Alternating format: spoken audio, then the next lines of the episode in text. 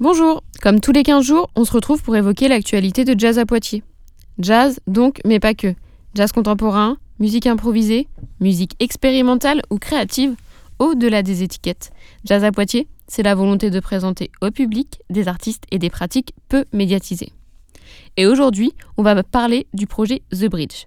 The Bridge est un réseau transatlantique pour le jazz et les musiques créatives, mettant en relation des improvisateurs français et des improvisateurs américains, souvent en provenance de Chicago, permettant la création de groupes internationaux.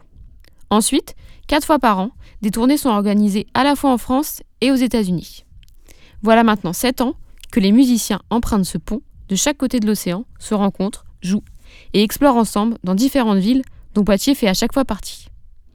Sur toutes les formations ayant vu le jour, certaines auront vécu le temps d'une tournée, d'autres se seront installées dans la durée allant même jusqu'à enregistrer.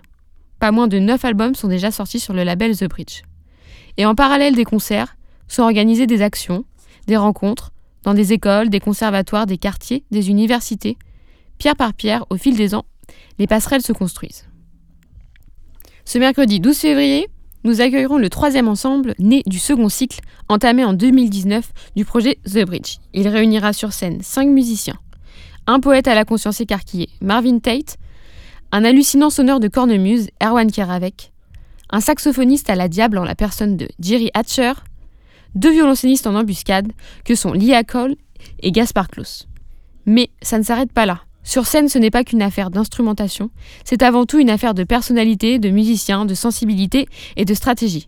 Une rencontre faite d'intersection, un vrai pont entre deux continents. Nous vous donnons donc rendez-vous ce mercredi au Confort Moderne pour The Bridge 2.3, une rencontre improvisée entre deux continents qui s'annonce prometteuse comme chacune de ces rencontres. Pour plus d'informations, rendez-vous sur jazzapoitiers.org.